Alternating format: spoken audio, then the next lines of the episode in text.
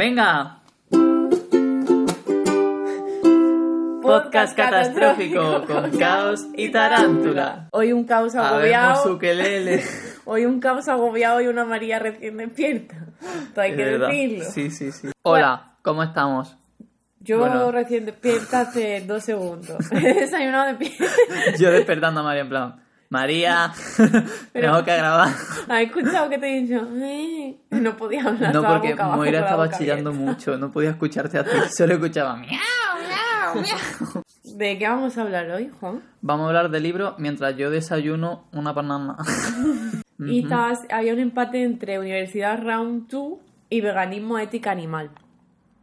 ¿Vale? O sea que se vienen esos temas. Yo creo, ya, yo estoy, pero yo estaba pensando en quitar los rounds, pero si os gusta la universidad, pues no lo quito, ¿me entiendes? ¿Sabes? Es que no lo sé. Bueno, pero a raíz de esto, vamos a añadir los temas que nos piden que hablemos en Patreon, como anime. Háganse Patreon. Y también quería decir que podéis votar adolescencia, que tenía Aunque, muchas ganas. aunque Caos no quiera, podéis votar adolescencia. O sea, yo me sacrifico y hablo del tema que queráis, aunque a mí el tema me traiga malos recuerdos. Si no lo A ver, que parece que ¿eh? tiene adolescencia de mierda, tampoco así va tanto, en plan. Es como ya por la coña por la coña. Ya, ya, es que lo dijimos y se lo han tomado a rajatabla. O sea, pero... es como que nos tomamos muy en serio lo que decimos y yo no me tomo muy en serio lo que digo, en realidad. O sea que. Nos tomamos muy en serio lo que decimos, pero luego no nos hacen ni caso en el contenido extra que se.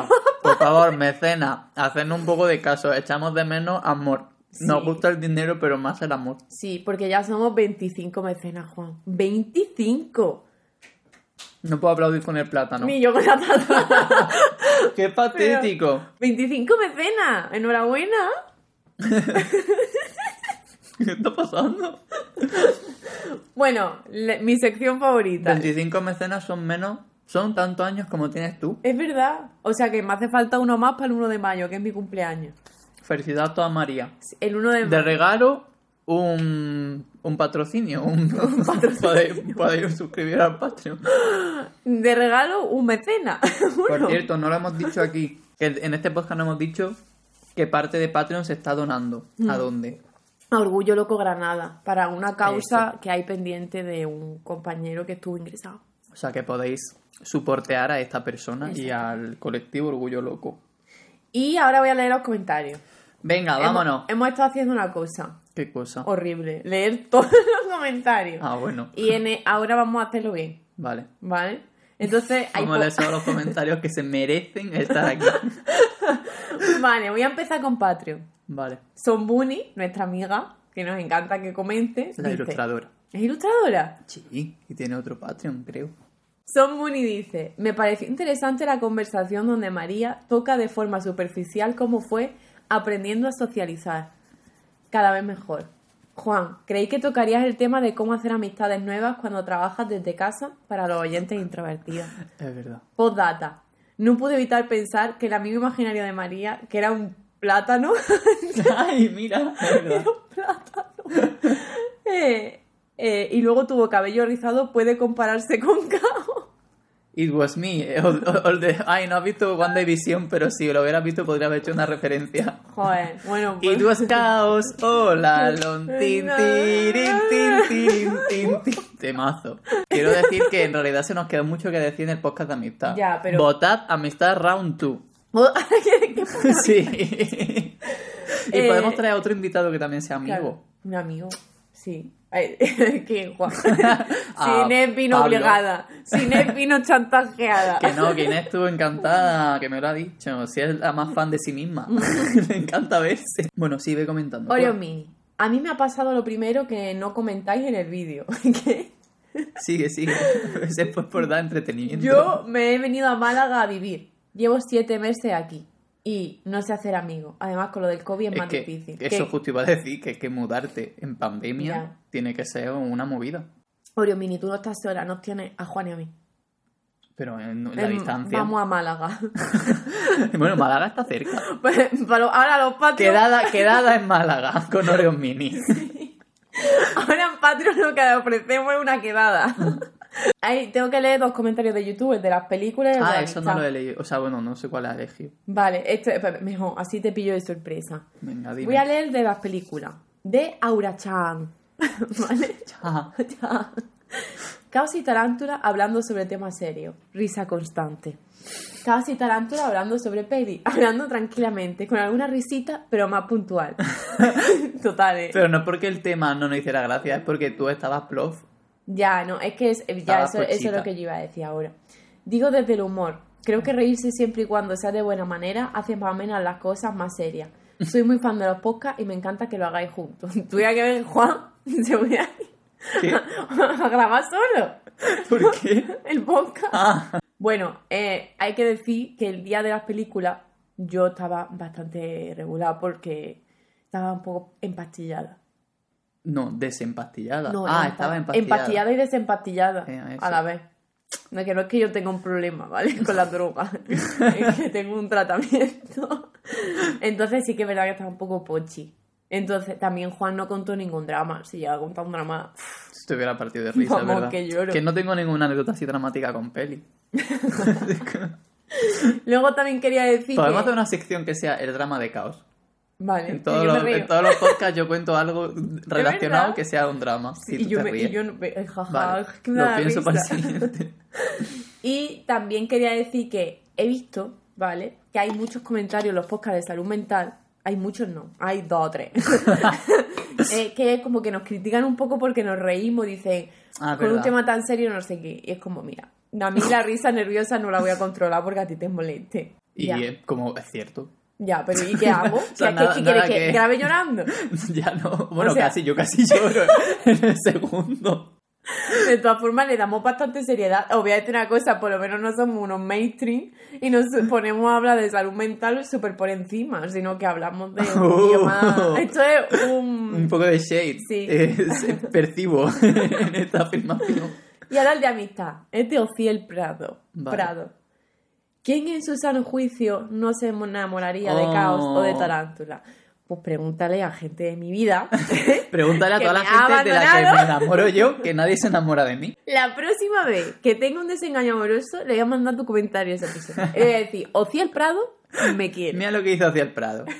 No estás valorando esta persona. Nuestra historia de amor con la lectura. Empezamos ya en el tema. Sí, cómo Vale. nos aficionamos a leer.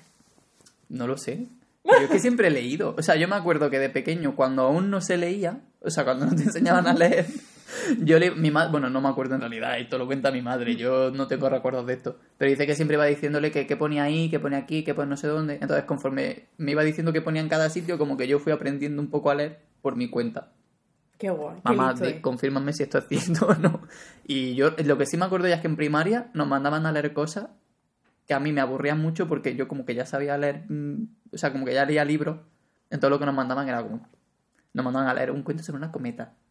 Tío, Me acuerdo de la cometa, se llama Trina o algo guay, así. espérate, es que a mí me dejó muy traumatizada que en la primaria me mandaron un libro que era mm, no sé qué de mermelada naranja amarga y era como de un monstruo de mermelada naranja amarga horrible. El libro era asqueroso.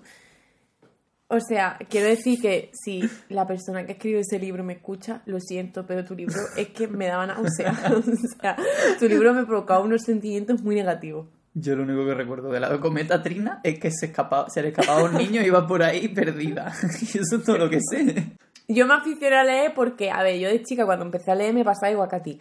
Yo, eh, yo empecé, yo no iba, yo no iba avanzada. Yo en, en primero de primaria empecé a leer y ahí fue, yo antes no, yo antes no tenía internet.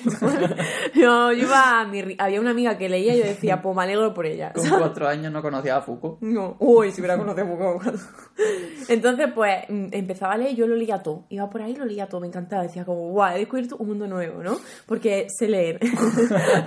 Ahora comprendo todos No. estos símbolos. Pero escúchame, que es verdad que en la primaria se esfuerzan mucho por fomentar la lectura en los niños. Claro. Y a mí mm, eh, era como, había como una cosa en mi clase de primaria que era que mm, todas las semanas o cada no sé cuánto tiempo cogíamos un libro que queríamos de la biblioteca que había en la clase y lo leíamos. Y así. Y luego también se hizo como un club de lectura y yo me apunté. Era gratis. María el apunté. club de lectura con seis años. Íbamos a leer Crimen y Castigo de Dostoyevsky. Y la gente de 50 que hace esta cría. Y mi madre luego también se encargó mucho de... A mí ya me gustaba, pero ella Mm. tenía en la mente como que... Yo no sé qué tenía ya en la mente. Pero cuando yo era chica, me llega un día con un regalo de Navidad y eran tres libros, una trilogía de la que ahora voy a hablar. Y me dice, a partir de ahora no te voy a regalar juguetes, solo te voy a regalar libros. Y la miré y dije, ay, pues qué bien. ¿Te piensas que esto me afecta? Y mi madre mm, en, en círculo de lectores, mm, bueno, y Ay, más cosas. Mi madre está en círculo de lectores también. Jo, es verdad, se me olvidó decir que yo, claro, me aficioné a leer porque en realidad mi madre siempre ha sido muy lectora y en mi casa siempre había un montón de libros. Entonces, desde muy pequeño, como que es fácil que si lo ves en tus padres, porque te aficiones tú también. Ya. Aunque a mi hermana no le gustaba leer, o sea que... Pero pues a mi hermana y a mi madre, buah, tenían, tienen las dos unas bibliotecas. Mi padre no. Mi padre se intentó leer Los girasoles ciegos y con uno lloró y con el otro se quedó dormido. Es verdad que mi padre mm, llega muy tarde de trabajar, pero y muy cansado. Pero le gusta, le gustó el libro. Pero mi padre no lee nada. Mi padre no lee. Papá no Mi padre se ha leído los míos y ya. Y, ya, y que se haya leído los míos es como, wow. Mi padre se va a quitar el Patreon cuando me da el podcast. bueno, primer libro que nos enamoró en la infancia. ¿Empiezas tú ahora? Empieza tú. Aquí el primero. Yo he puesto Kika Super Bruja, porque es como el que recuerdo así de, de leer de pequeño, pero los que me flipaban de pequeño, pequeño eran los cinco, que eran unos libros muy antiguos, creo, bueno, no sé cómo de antiguos. Y eran un montón, eran como 40 o 50 o no sé cuántos. Ostras, no eran cinco. Eh, bueno, no sé los que sean, pero los tengo todos. Porque me faltaba uno en la colección y mi madre no lo encontraba en ningún sitio y se tuvo que patear todo Granada por todas las librerías para encontrar libros y al final yo me acuerdo que estaba en casa de mi abuela, porque de pequeño casi que vivía allí, y llegó un día y me dijo, mira lo que he encontrado. Y era el último libro de los cinco y tengo ese recuerdo grabado en mi mente en plan de Dios, aquel día. Oh, qué bonito. Y molaban un montón. Y eran, uno- eran cuatro niños, un perro y un chico trans. ¿Ah, sí? Oh. Había un niño que se llamaba Jorge y todo el rato se enfadaba cuando le decían Jorgina. Poco se habla. Y también un poco racista, porque al pueblo gitano en esos libros lo ponen un poco en la mierda. De hecho, han sacado una reedición ahora cambiando eso, algo así. Había como polémica, bla, bla, bla. Pero a mí los cinco me flipaban. Hasta aquí mi, mi iniciación en la lectura. Y Kika Super Bruja me gustaba hasta que empezaron a meter al hermano. Era Kika Super Bruja, y luego sacaron Kika Super Bruja y ¿cómo se llama? Y el hermano, que a, Parguela. a nadie le importa. Y ya ahí me dejaron de gustar. Era como yo, no, la niña, tú estás aquí en la aventura, yo quiero a Kika. Es el típico hermano pequeño que te acompaña a todo sitio y a ti no te gustaba. Sí. Y no entiendo porque Yo- tú eres hermano claro. pequeño y yo también. Entonces, me, me veía reflejado y no quería. Ese niño que a nadie le importa habla de sí mismo. Sí, Bueno, yo de chica, de bebé, ¿no? de bebé. Eh, no me acuerdo de los títulos de los dos libros estos, pero me impresionaron y me marcaron. Me acuerdo de uno que era sobre una chavala que viajaba a otro mundo y se encontraba a otros seres y no sé qué, y había como uno, un no sé qué oscuro. Y esto es del club de lectura este que te digo que hicieron. Vale, has dicho la, la sinopsis de cualquier libro de Ya. fantasía de chica que viaja a otro mundo.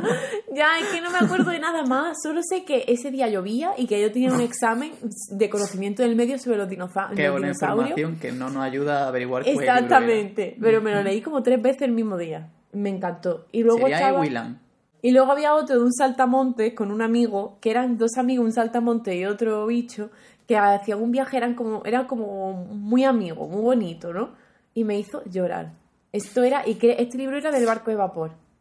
Esa gran colección. Exacto. A mí los libros y las pelis de animales haciendo cosas nunca me han gustado tanto. O sea, siempre he tenido como cierta distanciamiento con ese tipo de historias. Sobre todo desde que vi Cats. Libros Vale. para adolescentes, época de lectura de la adolescencia. La época en la que más leí, yo creo. Ya, yo también. O sea, yo de adolescente leía mucho más.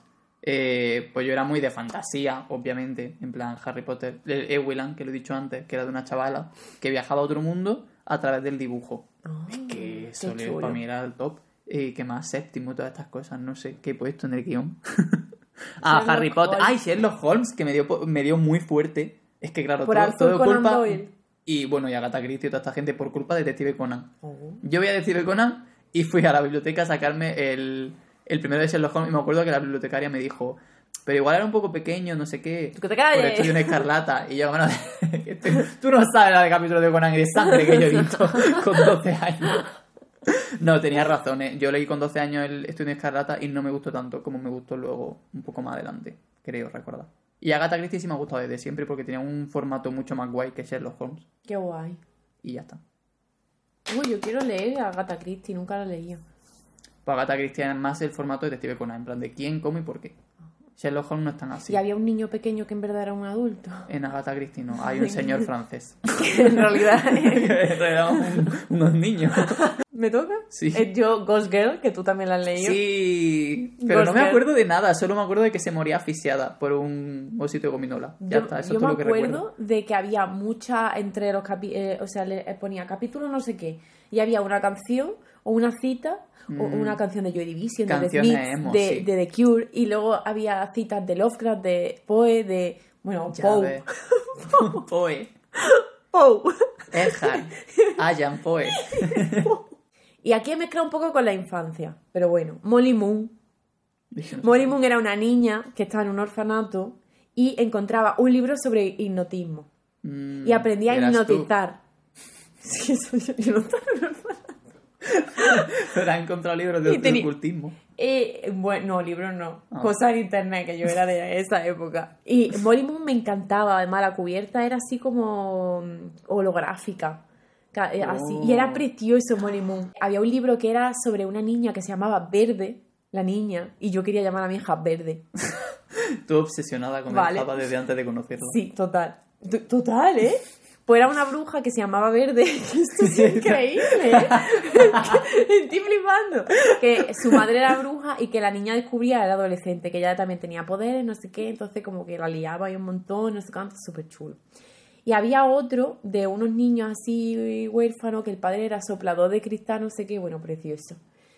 Y luego yo, esto es lo que más leía así juvenil. Vale.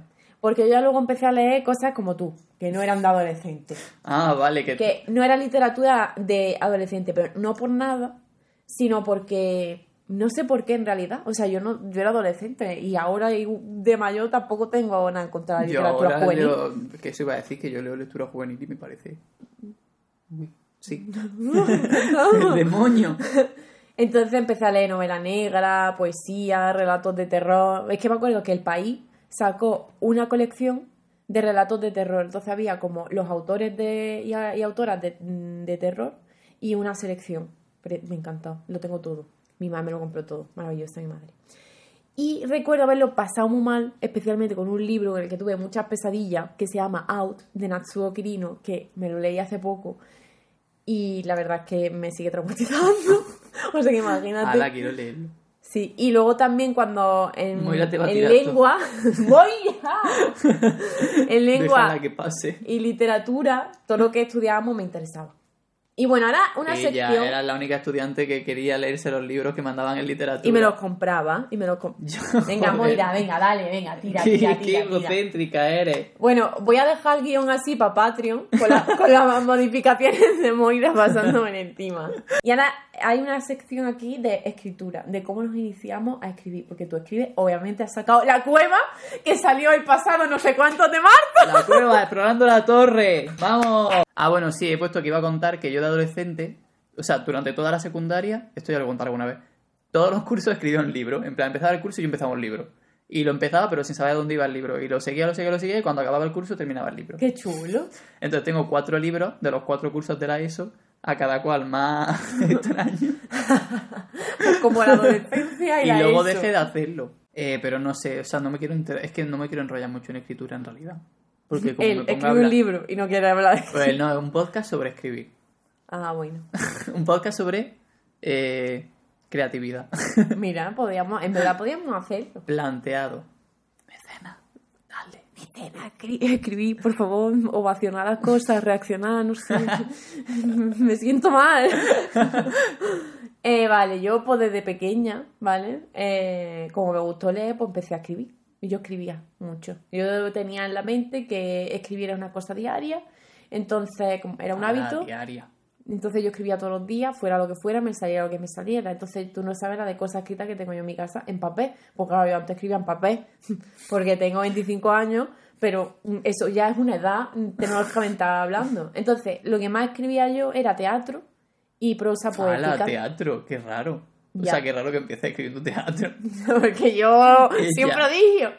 Y bueno, la mayoría de cosas que escribía de prosa poética eran relatos cortos, así como muchos habrán sido tres, cuatro páginas. Y pues me presentaba a los concursos del instituto.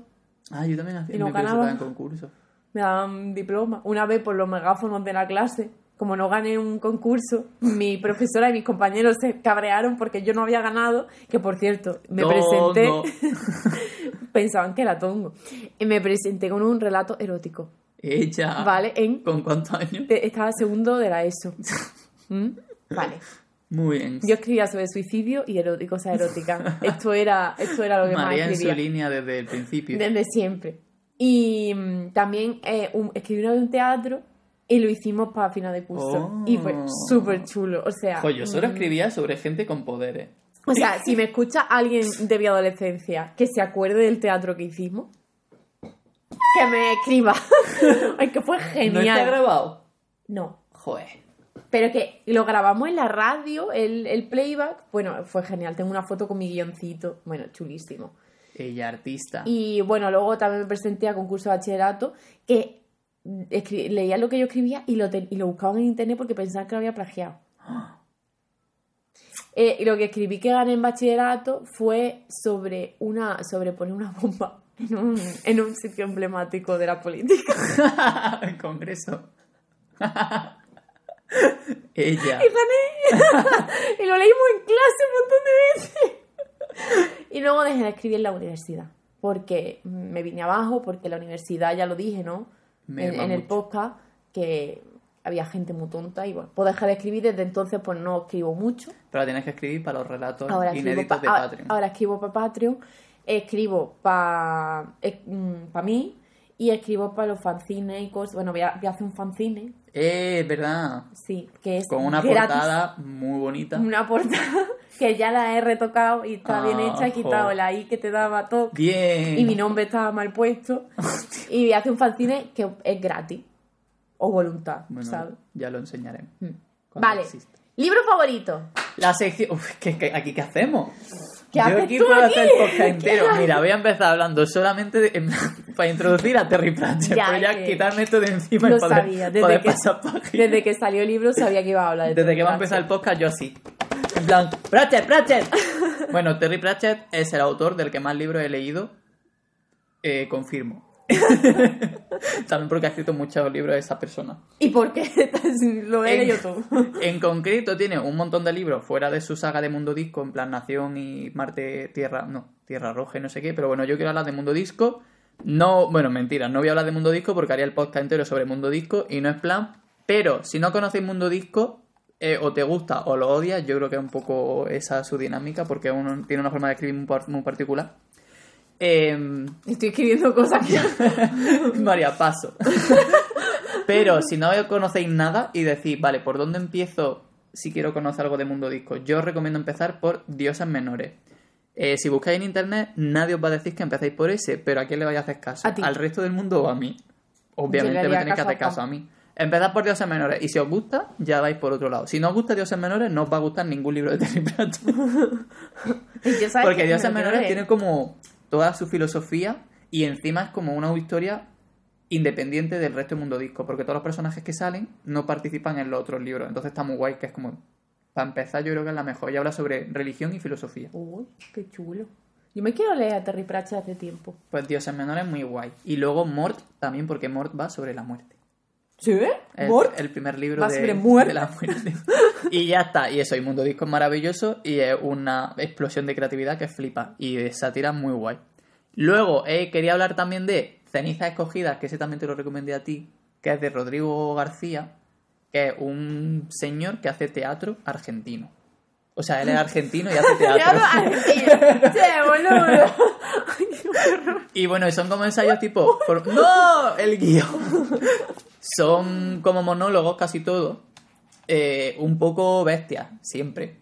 Con un toque así bruto. Es el que leí yo que me dejaste tú en tu casa, ¿no? Que me de- No sé. leí uno de una chavala. Ah, el de Verónica. Que dice, y me mato, y no sé qué, y me matáis, y tal y cual, y me volvéis a matar, tal. Pues ese gustó. señor, a mí me lo recomendó Sara Blanco, desde aquí. Un saludo, Sara, si estás escuchando esto. Hola, Sara. Y, y muy guay. Tiene otro que se llama Maldito Barullo, que también lo tengo, pero yo creo que su pieza top es Ceniza Escogida. En concreto, eh, prefiero que me quite el sueño Goya a que lo haga cualquier hijo de puta. Esa, esa obra, eso es de 10. En fin, es que todos sus títulos son maravillosos. Ya ves. Y luego, Venga, voy a, voy a quitar alguno porque si ¿Por no me tiro aquí hasta mañana. Venga, vale, yo de favorito voy a hablar poco. de novela, ensayo sobre la ceguera, ¿lo has leído? No. Jo, pues ese otro top. De José Saramago. Que yo de José Saramago estoy confuso porque he leído muchos libros de José Saramago, pero todos los he leído porque me encantó tanto Ensayo sobre la ceguera que es como, me encanta esta persona. Y leí muchos y ninguno tanto como Ensayo sobre la ceguera. Es que Ensayo sobre la ceguera, uf, encima toca, bueno, es que claro, a mí la ceguera en concreto me da mucho, es como un Ah. miedo mío. Por cierto, como hay gente que no nos entiende cuando habla, porque hablamos fatal, vamos Ah. a poner luego los títulos abajo. Los Ah, vale. vale, pues. Pobre Juan, es que lo he cortado. Estaba pensando, ¿estamos haciendo algo sobre andalufobia o algo así? ¿O qué? No, no lo digo por eso. Es porque cuando son cosas extranjeras, es verdad que cuesta. que ¿Cómo se llama? O sea, pero porque no yo, por ejemplo, pronuncio como me da la gana. No, te toca. no, O tiene- tienes razón, que- las personas que se quejan tienen razón. Sí. Bueno, pues nada, ensayo sobre la ceguera es de gente que de repente se quedan ciegos y ven blanco. ¿Cómo? sea, solo sobre la ceguera. Y entonces a los primeros que les pasa eso, los encierran en un. porque se piensan que es una cosa pandémica, ¿no? Entonces a los primeros los intentan encerrar y un poco qué pasa ahí dentro. Uh, qué chulo. Y mola un montón porque, y básicamente los protas son un doctor que es el primero que se queda ciego y su esposa que no se queda ciega, pero para entrar con él hace creer que está ciega para que los metan juntos. Y entonces ella, que es la única que no se queda ciega, ve cómo acci- reaccionan los demás, que creen que nadie les está viendo. O sea, ¿qué hace la gente cuando creen que nadie les ve? Uh. Y pff, brutal. Hay una peli, no la recomiendo. Eh, pero bueno, ya está. Ah, mira, eso en la sección de Ah, verdad. película. Joder, es que esa adaptación, qué horror. Eh, luego he puesto el arte de la. Pues que no, voy a resumir otra vez. Eh, vale, de ensayo, quiero recomendar Zoopolis, una revolución animalista, que el último que me leí sobre animalismo, que me lo recomendó Inés. Y me gustó un montón. Y me explotó mucho la cabeza y me ha cambiado muchas cosas que de ver la vida. Eh, así Tuvimos que un muy bien. debate. Sí. Que tendremos si hace, si toca veganismo. Pero lo tuvimos antes de que me terminara el libro. Conforme lo iba leyendo, me, me convenció de otras cosas. Eh, y venga, y más a resumir. Vale, y dos ya y termino. Eh, sobre mitología, hay un libro que es un tochaco que se llama Mitología, todos los mitos y leyendas del mundo. Si os interesa, está muy guay, es como una especie de enciclopedia. Y Cartas a un joven poeta, he puesto un fragmento por si me dejáis leerlo, pero no sé si tenemos tiempo. Si tiene. Vale, pues Carta a un joven poeta va de un poeta, dos poetas que se, eh, se carteaban. Uno era como que estaba empezando y el otro era un poeta ya... No sé si alguno era una mujer en verdad.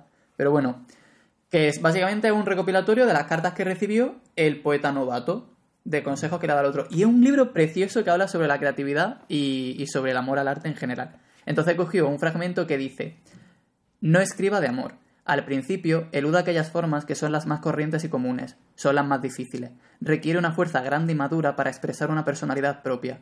Preste atención a lo que su propia vida cotidiana le ofrece. Descríbalo todo con sinceridad íntima, callada y humilde, y para expresarse, sírvase de las cosas que le rodean, de sus sueños y sus recuerdos. Si su vida diaria le parece pobre, no se queje de ella, quéjese de usted mismo. Si, si estuviera encerrado en, su- en una prisión, ¿no seguiría teniendo su infancia? Dirija allí su atención. Si de ese retorno surgen versos, no se le ocurrirá preguntar a nadie si son buenos o no. Una obra de arte es buena cuando surge de la necesidad. El creador ha de ser un mundo para sí. Pues es solo, Perdón. solo un trocito de un libro que todo es... Oye, me ha recordado a dos personas. ¿A quién? A Sade y a Boecio. Oh.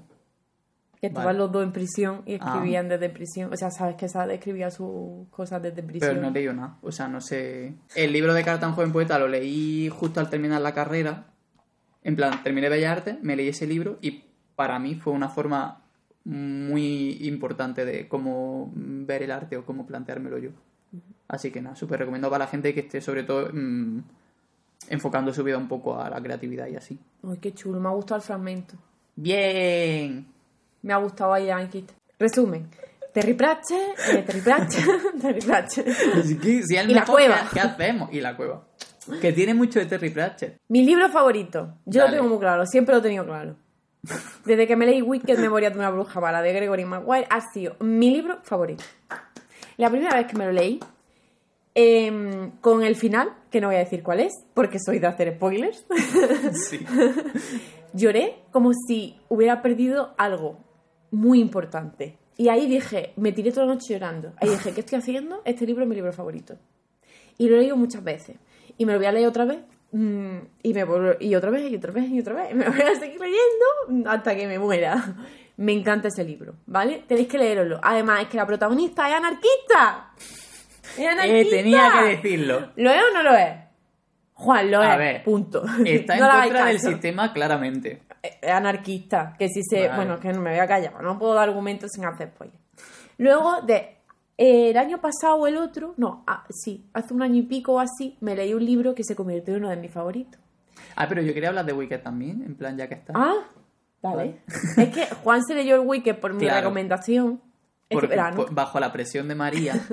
eh, y porque yo había escuchado el musical y había visto el musical. Entonces, claro, yo ya estaba como familiarizado con la historia, pero gente que ha escuchado Wicked, leed Wicked porque le da mil vueltas el libro al musical, las cosas como son. Que he de decir que ese autor lo que hace es que coge a las malas de los cuentos y hace como su historia. Y Mm. esto es lo que hace con Wicked, con la bruja verde del mago de Oz.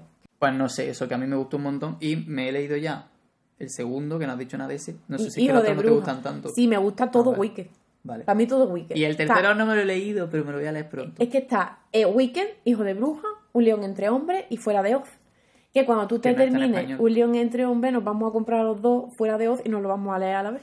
Toma, en inglés además. Sí, porque no está en español. Ellas, cultas. Y bueno, luego eh, me leí hace un año y pico otro libro que se convirtió en uno de mis favoritos. Tú también lo leíste y lloraste y me mandaste una foto llorando. Es verdad. La vegetariana. Hostia, qué mal lo pasé, Vale, chaval. la vegetariana de Hans no sé cuánto, no me acuerdo el nombre de la autora. Eh, De Han Kang. es verdad. La vegetariana de Han Kang. Lloré, me dejó fatal. Es precioso. Es increíble. Quiero leerme todo lo que tiene esta mujer. O sea, Tenía otro. Tenía Que- otro. Es verdad. que tenemos que comprarnos. y si yo se lo le dije a Juan, te tienes que leer este libro. Y se lo dejé. Y lloró. Es que es para llorar. Pero además lloré mucho. O sea, hacía Es mucho que no lloraba tanto con un libro. Lo pasé fatal. Va así de. Es que no sé de qué, cómo decir de qué va. Va de una mujer que de pronto deja de comer. vegetariana. Deja de comer carne, y deja- pero deja de comer. mm, En verdad no es vegetariana porque es vegana. Deja de comer todo lo que, lo que tenga procedencia animal, pero por unos motivos que tienes que leer el libro para saber y su marido no lo entiende. Y en su sociedad coreana no se entiende. Entonces piensan que está loca, tal y cual. A mí me gustó mucho el libro porque está. O sea, me gustó mucho el formato. Porque tiene una protagonista que en ningún momento ve su perspectiva, sino que son tres capítulos o cuatro. Sí, tres, ¿no? son tres. Está el marido, el cuñado. y la hermana. Y la hermana. Entonces conoces a la prota siempre desde el foco de otro personaje, Hmm. nunca desde el de ella misma. Y me parecía súper guay. Sí, es que hay que Y me parece muy guay, especialmente el capítulo 2, el tema que habla. Sí, Que era un tema que yo tenía ahí en la facultad como muy presente y nunca lo había visto de una forma tan explícita. Total. Entonces verlo en el libro fue como "Oh, tremenda Sí, sí, bofetada a los artistas. O sea, muy bien, muy bien. total. A mí el que más me gustó fue el tercero, el de la hermana. Ahí fue donde lloré yo. Es que ahí es, ahí es cuando llora. Y yo, cuando comen- comentándolo con otra gente, me decían como que el tercero le sobraba. Esa gente no tiene alma, ¿vale? y bueno, de filosofía. ¿vale? Que es lo que más he leído en los últimos tiempos. Eh, he puesto Matar a Platón, a Platón, Matar a Platón, Matar a Platón de Chantal Maillard, creo que se llamaba, que va sobre el acontecimiento de Deleuze y son poemas preciosos, además hay que matar a Platón. Y luego todo lo que ha escrito el Comité Invisible y obviamente todo lo que ha escrito Foucault. Nunca ningún Invisible. podcast sin mencionar al Comité Invisible y Foucault. Ya, y bueno- yo no he leído nada ni del Comité Invisible ni de Foucault, o sea, Ah, soy el pues peor. Te voy a regalar un libro Vale. del Comité Invisible o de. Tikkun. Tikkun y el Comité Invisible son los mismos. Ya he sacado algo de este podcast.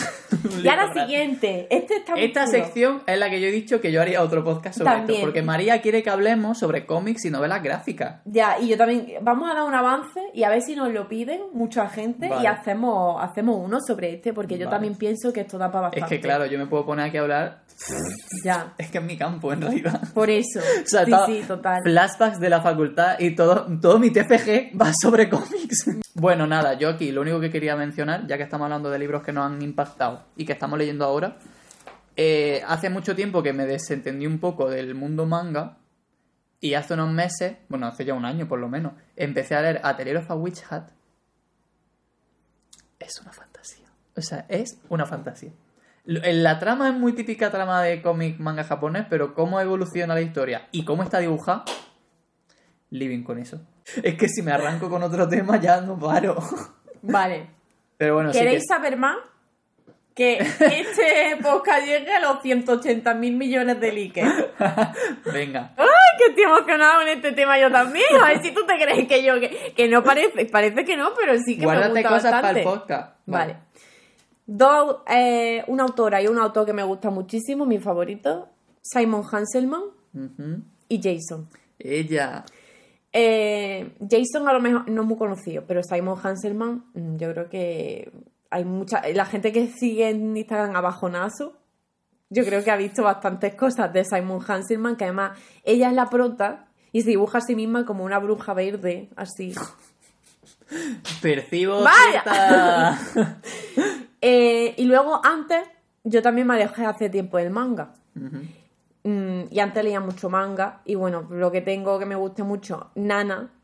Nana, quiero, eh, eh, quiero leer. Tiene o sea, un póster de Nana en su habitación. Quiero decir esto porque María tiene 17 años.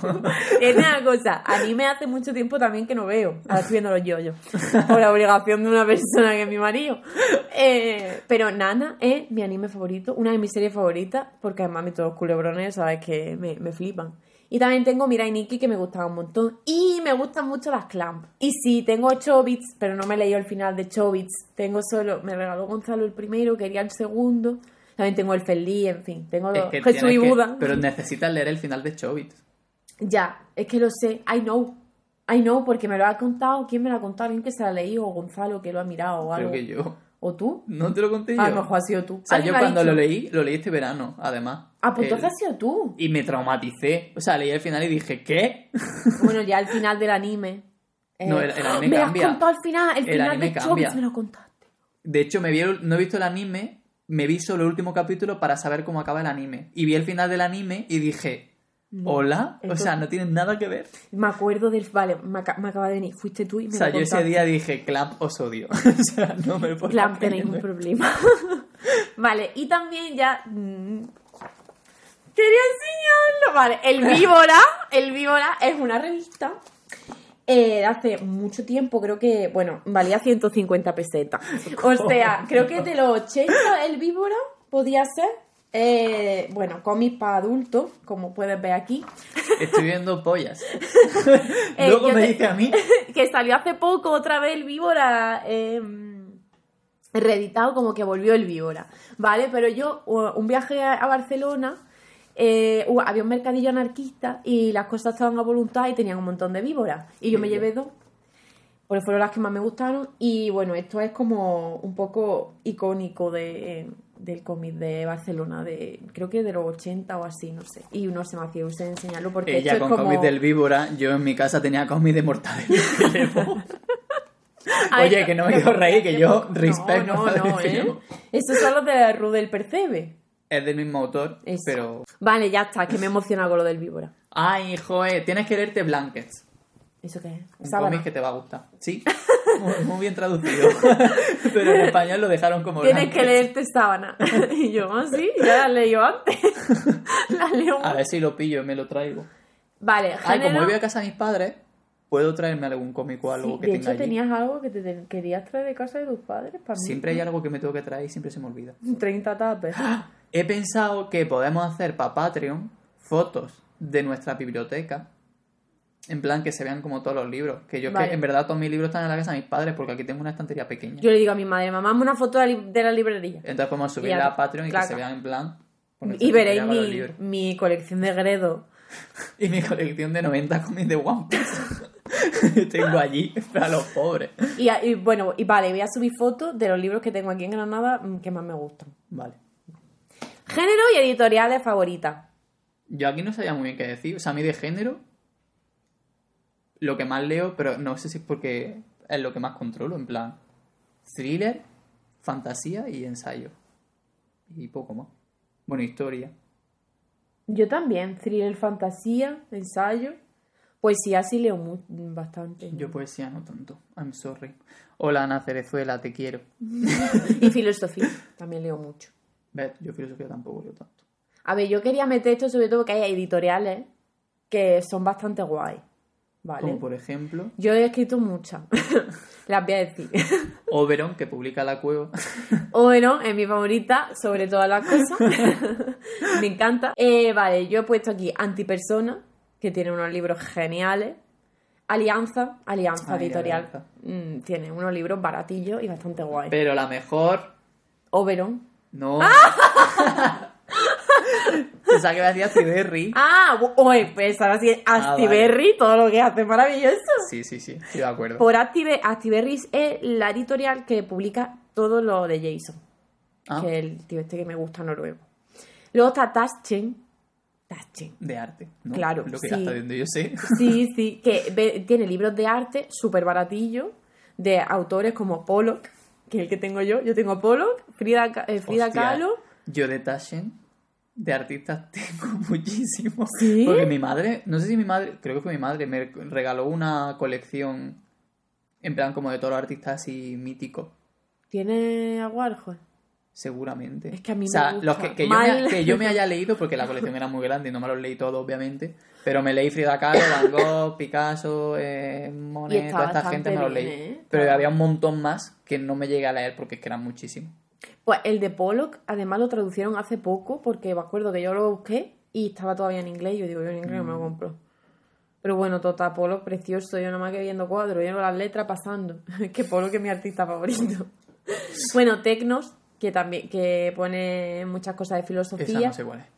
Traficantes de sueños, Esa. Pepitas de calabaza, son que Pepita de Calabaza es un libro o una editorial. Editorial. Libro de editorial. Son editoriales que me gustan mucho, ¿vale? Vale. Y luego género, pues lo mismo que tú, filosofía, ensayo, poesía, y aquí quería mencionar a Lorca y a Gata Katana. Gata Katana, que además ha sacado un libro de texto inédito hace poco, su madre. Eh, thriller, teatro y fantasía. Y aquí he puesto a Úrsula Guin y a Tolkien para mencionarlos por encima porque... Ay, es verdad, no hemos dicho nada. de Además. Úrsula K. es que- Guin, que murió hace poco también. Espérate, Úrsula, ¿qué fue lo que escribió? Pues yo te he dejado un libro suyo, te lo da. Ah, vale, verdad. Hacía ciencia ahí. ficción Sí, sí. feminista. Vale. Y bueno, tiene un libro que no me acuerdo cómo se llama el que te di a ti. Maravilloso. Lo tengo ahí en Sobre mi- el género, muy bien, muy bonito. En mi mesita de noche junto con los otros ocho libros que tengo que leerme. Vale, siguiente. Siguiente. Novelas llevadas al cine. ¿Mejor o peor? ¿Cuáles nos gustan? Recomendamos. Y yo he puesto aquí. Yo creo que la única película que me gusta más que el libro después de haber leído el libro fue El Castillo Ambulante. Que no digo que el libro esté mal, pero el libro va a un... Bueno, no sé si has visto la, la peli, si la has visto, ¿no? Sí. Vale, pues el libro tiene como una trama que el final y tal se me queda como mucho más clásica, tradicional, típica. Y la peli me parece como mucho más profunda. La peli es muy O bonita. sea, yo la peli es que me flipa. Entonces, claro, lo- leí el libro después de ver la peli. Entonces dije, "Mm, Ya, es que es. es difícil. A ver, yo tengo, por ejemplo, que me, que me guste más o menos, no, pero que me guste igual El Señor de los. Anillos. Mentira, mentira. Me gusta muchísimo la adaptación de eh, La Guía del Autoestopista Galáctico. Ay, ese hace mucho tiempo que me lo quiero El, leer. el libro también me flipa, pero la peli... mm, es que me encanta esa peli. Me Pues parece tú- que está súper bien hecha. Tú estás como yo con El Señor de los Anillos, que no es que te guste más o menos, sino Sí, que yo los dos... los tengo los dos como top. Claro, como que el libro está súper bien y la peli está genial también. Sí. Como que te gustan los dos. Yo me quiero leer el libro, ¿lo tienes? Creo que sí, sí, de hecho lo tengo aquí, Uh, me parece. bueno, lo tienes que dejar. Pues estoy pensando en dejarlo. Es un libro que nos leímos los dos. Ujú. ¿Pero tú has visto la peli? No me la Ah, pude, la, la quité. Vale. La quité en la escena del coche. No podía. Pero si la tiene el coche la primera mitad de la peli. Ya. la quité. vale. Sí, sí, sí. No llegué, quería llegar cuando llegue a casa de los padres. Vale. Que esto no es spoiler, por cierto. La, No. Sea, va de que van a ver, a- o sea, va a conocer una chica a los sus suegros. Sí. Y el libro está genial, porque el libro es El libro genial. es muy guay. Lo leímos Sí. además del tirón los dos. Ya ves. O sea, es como que se te dio miedo, fácil. ¿no? Yo me giñé. Al final estaba cagado. O sea, estaba leyendo el libro en plan. "Socorro". Pero que a mí también me dio miedo, que yo estaba, era de noche y yo estaba con el libro así, ¿sabes? En plan, Dios mío, me lo leí en una noche y no podía parar. Que me pasa, ahora mismo me está pasando lo mismo con la cueva. Juan no me paga. Bueno, luego lo mismo me hace de comer algún ¿Y qué te día. pasó con la peli? ¿Por qué la quitaste? Porque me estaba aburriendo. Y Mm. no me gustaba la estética. Para mí la peli es como muy intensita, muy de estética de... oh, oh, oh, y no, no me gusta. Y esas cosas no me A llaman. mí la peli, el, la parte de la casa de los padres me gustó mucho cómo la resuelven. Es que eso tiene que ser genial verlo en la peli. Porque de hecho hace miedo. cosas que en el libro no salen. O sea, que hace bien lo que yo digo cuando hace una adaptación, que es como no tienes que adaptarlo perfecto tal cual, sino entender que está en otro lenguaje y usar la- las características de ese lenguaje. Pues esa escena la hacen súper bien. Pero ni el principio ni el final. Pues el principio, lo que dices tú, fue to- tonto. Sí, sí, sí. Y el final de la peli, no lo voy a decir, pero cambian con respecto al final del libro. Y mientras el final del libro es Ya. ¡Boom! Oh, o sea, ya te reviento. ya el final de la peli es como. Como que se pone el tío intensito poético extraño Uy, qué horror. y es horrendo. Cuando o sea, ese hombre no era intensito, poético. Pero no, y, y el final No, no. cambia. O sea, no, no pasa lo que pasa en el libro, pasa Pues otra muy mal, porque la esencia del libro es el Sí, final, de por hecho, cierto, güey, en del libro. pijama, por abajo. y se me acaba de ver el pijama. bueno, yo apunto aquí el niño en el pijama de rayas. No sé por qué. Porque yo, es que yo- no he la peli, ¿eh? Mi madre y yo nos compramos el libro, Mm. ¿vale? Y cuando nos compramos el libro, luego nos vimos la peli. Entonces, a mí el libro me hizo llorar tipo La vida es bella, porque va de eso. Va de un niño en pijama de rayas.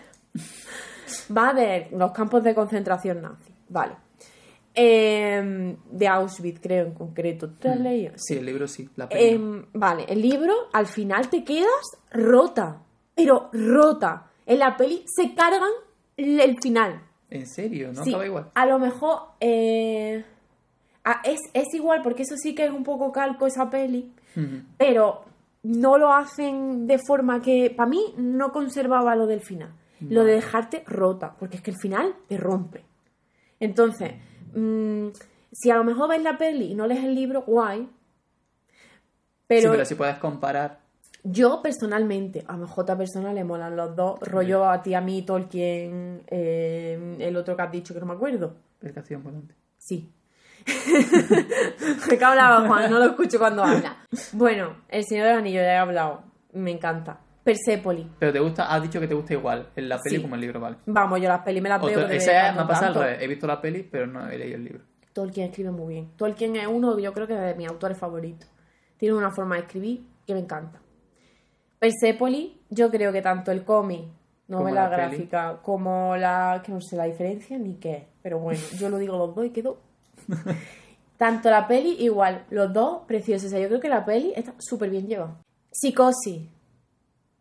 Vamos a ver, yo Psicosis yo no la había visto la película, ¿vale? Vale. Y entonces un día en un mercadillo de allí, de Matalascaña, de esto que ponen libros muy baratos, me compré Psicosis. Y digo yo, uh, bueno, me flipó el libro. O sea, me flipó de fliparme en plan de, guay, ahora voy a ver la peli. Yo tomo motivo en plan, venga, a ver la peli. Peli una mierda. No me gusta. Me pareció horroroso. Psicosis, ese mítico ñiqui ñiqui en la ducha con el cuchillo. La peli por. Escúchame, sí, está genial la peli, ¿vale? Solo que a mí me gustó más el libro. O sea, yo es que de verdad lo que daría por volver a leer ese libro sin acordarme de qué va. Ah, tía, yo me lo leí y no recuerdo que me flipara tanto. Me o sea, yo recuerdo leerlo y que me gustara, pero no, no tengo así O como sea, una sensación Es tan... que el final, es que yo no me lo esperaba. Claro, yo no sabía nada de psicosis. A mí me ha sacado una serie. Sí, Sí. de Norman Bates, Mm. el prota. Qué horror. Y luego Alicia en el País de la Maravilla. Yo he puesto nota, la mejor Es que cualquier ¿Pero en qué adaptación, adaptación? ¿todas? No, no, no No, no, no, no, no. acuerdo. La de Tim Burton O sea, estuvimos... Esa se me había olvidado. Por favor, hemos, intentamos ver la... ¿Cómo se llamaba? Alicia a través del espejo. Sí, La ¡uh! segunda, de Tim Burton. Estamos- No la pudimos terminar de ver porque yo estaba pasándolo muy mal. Pero que estábamos los dos muy saturados. Que había mucha información. O es sea, que nos reíamos en plan. Yo y estaba viendo la peli pensando, ¿cómo se puede Sí, hacer sí, algo tan mal hecho? Horroroso. Pero no, la primera también. La primera de Tim Burton. Pues la primera también. pues, se puede ver. Se puede ver. La, La segunda, segunda es no. que es horrenda, pero vamos. La segunda es una sobrecarga. Es una sobrecarga de En fin. Pero bueno, ya está quitando esa adaptación que es como si no existiera. Eso no, yo es que la voy a borrar de mi mente. Todas las demás, la del vestido amarillo, que es la que te gusta a La ti. mejor, la mejor, la del 99, por favor, esa película. Y esa antes estaba en YouTube. Ya, Ya, no sé, porque ahora la han quitado. Es Sí. que de verdad YouTube ya no es lo que era. Tengo y la- de Disney, eh, La de creo dibujo, que... es que... Pero esa peli es buena por el doblaje. es que yo creo que a esa peli le quita el doblaje y se lo quitas tú. Doblaje latino. Es claro, ¿Eh? el que vale. El Es bueno, que, el madre bueno. mía, es la mejor película. O sea, aquí si hubiera un debate, doblaje latino versus doblaje latino. no hay versión castellana de, la, de Alicia. No, de esa creo. no, porque Es que no hace falta, no se puede superar lo insuperable, claro. Y cuando nosotros estábamos en plan, siempre no. Y la gente de ¿qué pasa? ¿Qué es lo raro? Ah, es verdad. Genial. Mm, Bueno, Maravilloso. Hay una adaptación, bueno, hay dos en concreto. Una de un artista que hace mucho stop motion. Y otra, que luego la pondré en los comentarios y eso la añado al guion. Y otra de un artista ruso o de un director ruso que está en YouTube también, no sé si por escena o la peli entera, que son como muy, muy indies, pero muy guays. Qué y chulo. muy extrañas, dan mucho miedo. es que Alicia está para eso. Bueno, el libro, no hemos hablado del libro. El libro es una fantasía. El libro está muy guay, pero a mí no me gusta tanto. yo, yo a mí, a Macarroll, con esta historia de pederastia, pues a mí me da reparillo. Pero todo lo que ha venido de- después de, de su, de su, de que es una obra. persona repugnante, muy bien. Pero se- al final se supo eso o qué pasó. Es que hay ahí como un debate. Y yo no me fío porque yo sé que hay gente que se esfuerza mucho por proteger a los grandes artistas o grandes. Yo solo he visto la- las declaraciones de Alicia, la Alicia real, que estaba hasta el coño de Alicia. ¿Sí? Sí, porque como, como todo el mundo sabía que ella era la que inspiró al cuento original, como que llegó un punto de su vida en el que estaba ya harta de que Mm. Era todo el rato la recomendara, o sea, la recordaran por el personaje de Carol.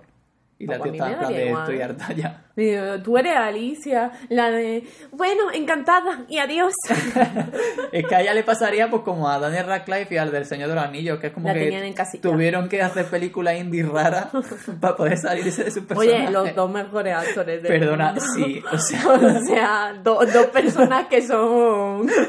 Apartado anarquista de ¡María! María. ¡Uh! Hacía ya dos podcasts que no hacía uno explícito. Venga, dale, Vale. háblanos de anarquismo. Bueno, aquí es donde yo, yo he metido aquí fanzines, que no tienen por qué ser anarquistas, pero a mí me parece una cosa muy libertaria, muy de autoedición, no sé qué. Entonces me he traído mis fanzines. Y muy de artistas cuando empezamos, todos hemos hecho fanzines. Sí, o sea, los fanzines eh, es como mi cosa favorita del mundo. Entonces... A lo mejor eh, alguien no lo sabe, los fanzines son como una especie de publicaciones que hace una persona independiente o un grupo de forma autodidacta. Vale, entonces yo tengo aquí varios fanzines y los voy a enseñar. Madre mía, María, pero cuántas cosas has cogido, Tengo por mucho. Dios. Mira, este es de no ilustración, que lo podéis seguir en en Instagram. Instagram. Que me sentí un poco mal porque cuando le compré estos dos fanzines que son muy chulos, ¿vale? Y una ilustración, la, de, la del gatito negro que tengo en mi puerta, me dijo que yo le sonaba, ¿vale? Entonces yo le dije, ¿que de qué? Digo, y siempre que alguien me dice, oye, te, creo que me suena, te conozco de algo, no sé qué, yo le digo, vale, es que soy camarera, tal y cual, y le digo dónde trabajo. Y me dijo que sí. Mm, Y yo le dije, ah, pues tú a mí no me suena. ¿Vale? Entonces, pues yo no sé quién eres o algo así. Y yo no sé por qué Ella dije borde. eso. Me siento un poco mal. ¿vale? Pero oye, que súper guay. Son fanzines chiquitillos, ¿vale? Muy chulos. Ay, y ahora quiero recomendar fanzines también yo. Me hace mucha ilusión. Me encantan los fanzines. Esto es narcocultura, ¿vale? La Necropolítica. Sí, además, bueno, este, es que, este, este fanzine. Mira, ¿ves? Esa portada está chula, no como la que dices tú que tiene que ser sí o sí. A ver, ya, porque esto es un fanzine chulo. Creo que esto, esto es de antipersona. Mm. Esto es de antipersona, ¿vale? Yo lo llamo fanzine, pero es la editorial esta que me encanta. Es muy ba- era muy barato, ¿cuánto me costó? No sé, es muy barato. 4 euros, creo. Es que los fanzines lo mejor que tienen es que son baratos. Necropolítica, capitalismo, gore y ultraviolencia. Y esto a la gente de Latinoamérica, ¿Le sonará? vamos, porque habla de los narcocorridos. Ah. Y eso, y habla mucho de, pues, de Pablo Escobar, de, en fin, de, de uy, esta, esta señora que es una narco, Ah, ese es uno Sandra de una serie Beltrán. de Netflix, ¿no? de Sa- Sandra Ávila Beltrán, que es una narco, que tenemos aquí la idea de que los narcos así grandes son hombres, ¿no? Pero esta también era la jefaza. Y no sé, como que todo esto me gusta mucho. Tengo aquí Ella. paréntesis de Charlie Barbarie, que es mi amiga. Oye. ¿Qué pasa? ediciones lleva? Ah, ya, sí, es que está genial. Bueno, paréntesis de Charlie Barbarie, que también ha sacado un libro que creo que se llamaba Elogio del cansancio o algo así. Y bueno, esto es un, po- un poemario de Charlie, de mi amiga, que la sigáis en, en Instagram. Pero si no has dicho, no has dicho su Mira, Instagram. Charlie Barbarie. Eh, esto también es de no ilustración. Luego tengo aquí Vulva Estelar. Vulva Estelar, ¿vale? Este todavía no me lo he leído, pero me lo pillé en Bacacay, que aquí en Granada tenéis que pasaros si estáis. Y estos me gustan mucho. Cuadernillos turbios. Bueno, pues esto lo hace un amigo mío con otra amiga. Y A bueno, ver, pero por estas cosas yo porque no las he visto. no sé. A mí no, esto nunca no me sé por qué no te lo he ¿eh? enseñado. Mira, es para hacer cosas tú. Kill Your Idols. No sé, yo todavía no he hecho nada. ¡Hala! ¡Qué fuerte! ¡Una Mariquita Pérez! María, pero esto Ah, pero se llama Marica Eres. Buenísimo. El tipo de humor de María. Vale, y Esto es luego, muy heavy. ¿eh? y luego tengo aquí Me gusta, pero dentro de un nicho de Juarma, que ha sacado su último libro. Al final siempre ganan los monstruos. Yo me lo he pillado firmado. Yo soy muy fan de Juarma. Y bueno, este es el que todavía no me lo he leído, si lo peor. Pero bueno, este es fanzine de... Una hora. ¡Uh! Espérate. Y ahora, ¿vale? Esto es el típico eh, apartado anarquista de María. Entonces, esa es la versión de Navidad. Qué chulo. Muerte al Estado. Entonces, eh, literatura sobre anarquismo, movimiento libertario. Todavía hay una editorial de, con unos libritos así pequeñitos, marrones, naranja, que son muy baratos y habla así de cosas básicas de anarquismo. Y yo tenía el mío y no me acuerdo de cuál es la editorial y lo iba a enseñar y me he vuelto loca buscándolo y Juan lo sabe. Ujú, Confirmo. Entonces, mucha gente también me pregunta, ¿cómo empieza la historia del anarquismo? De hecho, tú me lo lo has pregunto. preguntado. Pues yo siempre digo, Carlos Taibo. Y siempre que digo Carlos Taibo, pues luego alguien me dice Emma Goldman. Y es verdad, se me olvida, pero muy mal por mi parte. Es que Carlos Taibo es una un autor contemporáneo que escribe mucho sobre anarquismo y hace mucha pedagogía y es un hombre genial, buscarlo porque es genial. Y vino a Granada, lo trajo CNT, en fin. Y luego, pues, Emma Goldman, que es un clásico de la literatura anarquista mm, y del movimiento anarquista. Y otra cosa que siempre digo es fanzine. Fanzine, periódico, y aquí quería enseñaros que yo tengo de CNT, que siempre que, que en todas las ciudades hay CNT, y que siempre que hacen algún mercadillo ponen mm, o, o gratis o a voluntad o lo que sea, un montón de fanzines.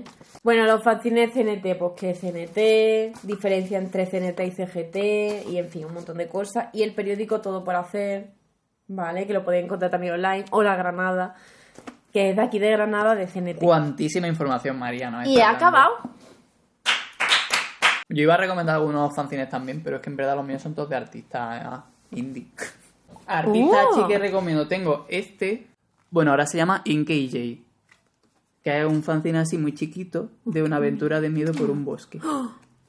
Oye, me encanta. Y luego este que hablo siempre de él cada vez que puedo, que es Ed Stockham, que es el más mejor y él se autopublica todo. Plan, todo- todos sus libritos se lo autopublica él porque es la mejor persona. Y Juan también tiene un fanzine. ¿Cuál? ¿No tenías uno que le mandaste a la de Patreon? Ah, bueno, claro, mi fanzine es de Etsy, es verdad. Se me olvida que yo he hecho cosas. Eh, si no Tengo el del, yo. el del mermaid, el de anotar y ya está. Ah, bueno, libro que nos estamos leyendo ahora. ¿Es verdad? Yo me estoy leyendo ahora La Cueva. Por la noche me leo La Cueva. ¿Cómo se llama el autor? Se llama, a ver si me acuerdo, Juan Bermúdez, ¿lo conoces? me estoy leyendo La Cueva por la noche, que yo ya me la había leído, pero me la estoy releyendo otra vez con Porque los ella cambios. fue lectora beta. Eh, y estoy enamorada. Es que está precioso. Es que lo que digo, qué bonito, qué bonito, qué bonito. Es que está muy bonito y estoy leyéndolo y es como... ¡ah! ¿Sabes? Como que quiero dejárselo a todo el mundo. Bueno, que te lo compren, que es lo que te daría a ti. Comprárselo. y para que lo lean. Y también me estoy leyendo, que luego, cuando no es de noche, me estoy leyendo, al final siempre ganan los monstruos de Juarma, que es el que ha sacado último. Que sois dos personas que dibujáis, que habéis sacado libro. es verdad. Entonces, pues estoy leyendo los dos. Los dos de Granada, porque yo apoyo a, a la gente de aquí. ¡Y ya está! Yo no me estoy leyendo nada de Granada. Me estoy leyendo Sapiens, que tampoco me lo he comprado, me lo ha prestado Inés. Inés me deja todos los libros. O sea, me doy cuenta de que todos los libros que me estoy leyendo me los ha dejado Inés. Inés se lee uno, Juan, toma. Otro, Juan.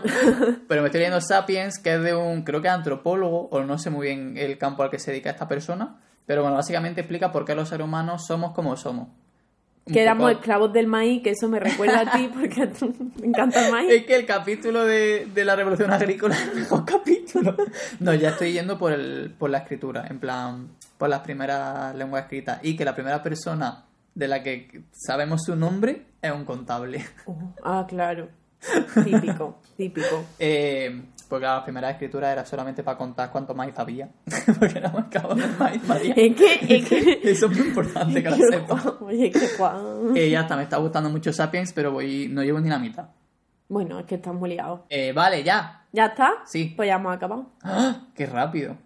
Eh, pues nada, subiremos a Patreon nuestro, nuestra biblioteca en contenido extra, así que háganse mecenas Exacto. y podéis escucharnos. En YouTube, en Spotify, en Apple Podcast, en Evox, en Patreon. En todas las partes somos Y- podcast catastrófico. Si venís a casa, a casa. No, por favor. Gracias. Gracias por Nos escucharnos vemos. Hacernos caso. una semana más. Bueno, dos semanas, no, no sé qué es que esto No sé cuánto extraño. tiempo es, pero que, que nos hagáis caso, que, que reaccionéis a María las está cosas. falta de cariño. Estoy falta de cariño, sí. Y ya no me etiquetáis en nada. Antes, ay, estoy viendo no sé qué, y me etiquetaba. Bueno, es verdad que a veces llego tarde y ya no me sale la historia. Ay, Dios mío. Que quiero amor, Pues ya está, me tengo que ir, que vienen a recogerme. como habéis escuchado. bueno, gracias por escucharnos. Hasta luego, adiós, buenas noches. Adiós, adiós. Qué miedo.